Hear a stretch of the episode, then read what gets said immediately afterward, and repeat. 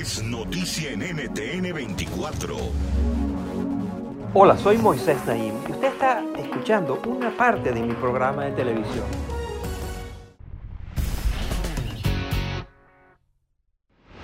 Cada día vemos desgarradores imágenes que ponen en evidencia los incalculables costos humanos de la guerra, el sufrimiento tan profundo, desde Siria hasta Burma y ahora por supuesto Ucrania. A esa devastación se suman altos costos económicos. Considere esto, desde el inicio de la invasión a Ucrania en febrero del año 2022, los expertos han calculado que este país ha perdido alrededor de 600 mil millones de dólares eso es más que las economías de Colombia y Chile juntas. Y del otro lado también, según algunos medios de comunicación, el conflicto le cuesta a Rusia, el país agresor, alrededor de 900 millones de dólares cada día. Esto sin contar los costos indirectos de todo tipo, especialmente en los sistemas de salud nacional. No queda duda de que la guerra es ruinosa y sale mucho más cara que la paz. Pero aún así, los estados siguen entrando en conflicto. Mi invitado de hoy se ha dedicado a investigar por qué es eso así. Su nombre es Chris Blackman y es un reconocido politólogo, experto en guerra, crimen, pobreza. El doctor Blackman es profesor de la prestigiosa Universidad de Chicago. Blackman también ha trabajado como asesor del Banco Mundial, de la UNICEF, de Naciones Unidas, del primer ministro de Uganda y del ministro del Interior de Liberia. Y acaba de publicar un importante libro titulado ¿Por qué peleamos? Los orígenes de la guerra y los caminos hacia la paz. A continuación, Chris Blackman nos comparte los sorprendentes detalles de sus investigaciones.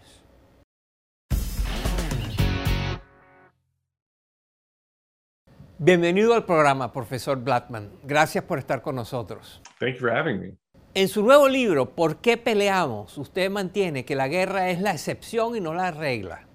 Eso va en contra de muchos prejuicios que dicen que la guerra es un estado natural de la condición humana. No es así. Mucha gente piensa que la guerra es fácil y la paz es difícil, pero yo intento ofrecer una perspectiva diferente de que la guerra en realidad es difícil y la paz quizá no es que sea fácil, pero es mucho más fácil de lo que mucha gente cree.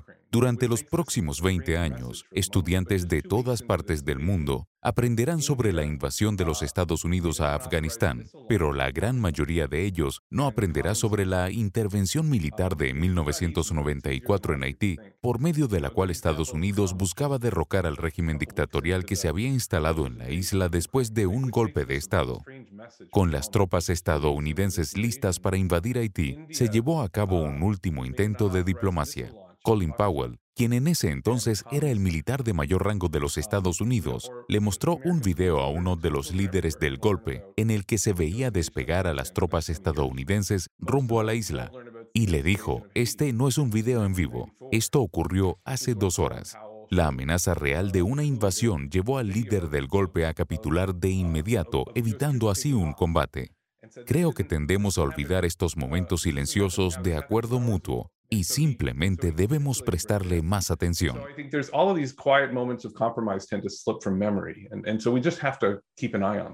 La tesis de su libro es que la guerra es tan ruinosa y destructiva que las diversas partes hacen lo posible por evitarla. Pero eso no fue lo que pasó entre Rusia y Ucrania. ¿Por qué usted cree que el conflicto entre estas dos naciones se agravó hasta llegar al tipo de violencia genocida que hemos visto por parte de Rusia? Bueno, diría dos cosas. Una es que durante 20 años Vladimir Putin intentó apropiarse de Ucrania a través de cualquier otro método imaginable, con asesinatos, dinero sucio, propaganda o apoyando a los separatistas. Entonces debemos recordar que realmente intentó de todo antes de ir a la guerra. Y lo segundo que diría es que escribí un libro titulado ¿Por qué peleamos? Pues las guerras sí ocurren. Y si le pido a la gente que recuerde una sola cosa, es que la principal razón por la que peleamos es que nuestros líderes o nuestras sociedades ignoran el costo de la guerra. En el caso de Rusia y Ucrania, los expertos están cansados de hacer pronósticos, pues cualquier cosa es posible.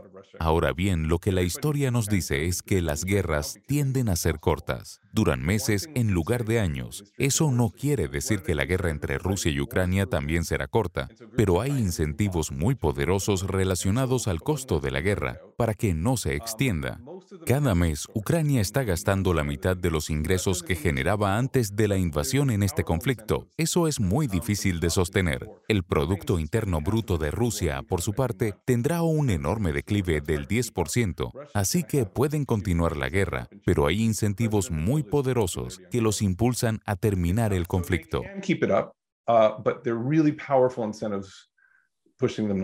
En su libro usted identifica cinco razones por las cuales los líderes deciden ir a la guerra. ¿Cuáles son? La primera es cuando los líderes no rinden cuentas, como es el caso de Vladimir Putin. Él puede ignorar los costos de la guerra, porque los autócratas como él no pagan. La segunda es cuando los líderes son ideológicos, como es el caso de Putin con sus supuestas obsesiones nacionales o su deseo de obtener gloria personal. Él está dispuesto a pagar los costos de la guerra por razones ideológicas. La tercera razón es la incertidumbre. Debemos recordar cuán incierta era la determinación de Ucrania antes de la invasión, o cuán incierta era la capacidad militar rusa. En estos escenarios inciertos, la guerra se vuelve una apuesta. La cuarta razón es cuando nosotros o nuestros líderes tienen sesgos. Pensemos, por ejemplo, en los rumores que se oyen sobre el aislamiento de Putin o el hecho de que está sobreestimando sus probabilidades de ganar. Y la última razón es cuando pensamos que nuestros adversarios son poco fiables, que no pueden comprometerse con un acuerdo, sobre todo si esos adversarios están adquiriendo poder y se pueden volver una amenaza en el futuro o más difíciles de conquistar. Entonces, librar una guerra se vuelve una manera de aprovechar la ventaja que se tiene. Ucrania ya estaba rumbo a adquirir más drones y más misiles defensivos. Estaba acercándose más a la democracia. Rusia se ve entonces en su momento de mayor ventaja y decide atacar. Se podría argumentar que por cada una de esas cinco razones,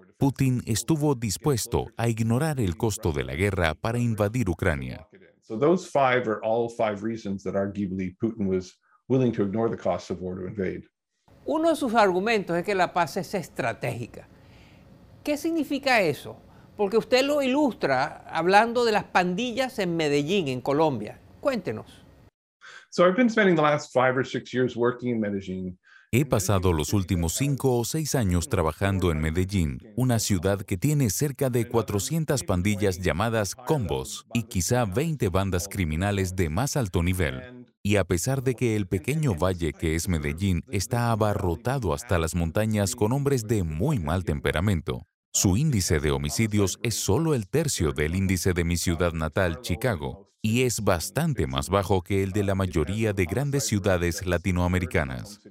Una de las razones es que para los criminales no tiene sentido pelear. No venden drogas ni ganan dinero cuando están en medio de un enfrentamiento armado. Así que estas bandas criminales de más alto nivel actúan un poco como lo hace el Consejo de Seguridad de las Naciones Unidas. No son justas, no son igualitarias, no son consistentes, pero ayudan a mantener la paz en la ciudad. Usted también habla de cómo manejar la competencia es clave para mantener una paz duradera. Denos un ejemplo. So, you know, let's go back to the Medellin gangs. Bueno, volvamos al caso de las pandillas en Medellín. Estuve hablando con algunos de los líderes de estas pandillas que están en la cárcel. Y un día se desató una balacera entre dos bandos por un juego de billar. ¿Por qué tenían armas los reclusos para empezar? Esa es otra historia. Pero 23 personas terminaron heridas. Y como puedes imaginar, eso llevó a un ciclo de asesinatos de venganza. Cada pandilla apoyó a uno de los dos bandos y casi se convierte en una guerra por toda la ciudad.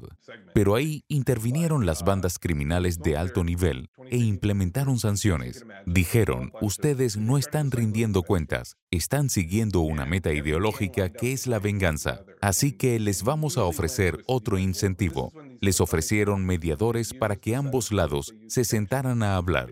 De hecho, lo llamaron la mesa. Y si había individuos que no se podían comprometer con los acuerdos, las bandas criminales no tenían problema en comprometerse por ellos. Estas, de hecho, son las mismas herramientas que se utilizan a nivel internacional sanciones, mediadores, mesas de negociación y agencias externas que garantizan el compromiso.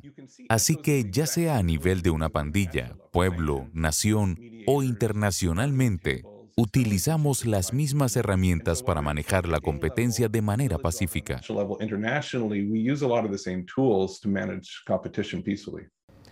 Chris Blackman es un profesor de la Universidad de Chicago y el autor de un libro titulado ¿Por qué peleamos? Los orígenes de la guerra y los caminos hacia la paz. Muchas gracias, profesor Blackman, por estar con nosotros. Thank you for having me. Esto es Efecto Naim. Puede verlo todos los domingos por NTN 24, a las 7 de la noche en Washington, a las 6 de la tarde en Bogotá y a las 4 de la tarde en Los Ángeles.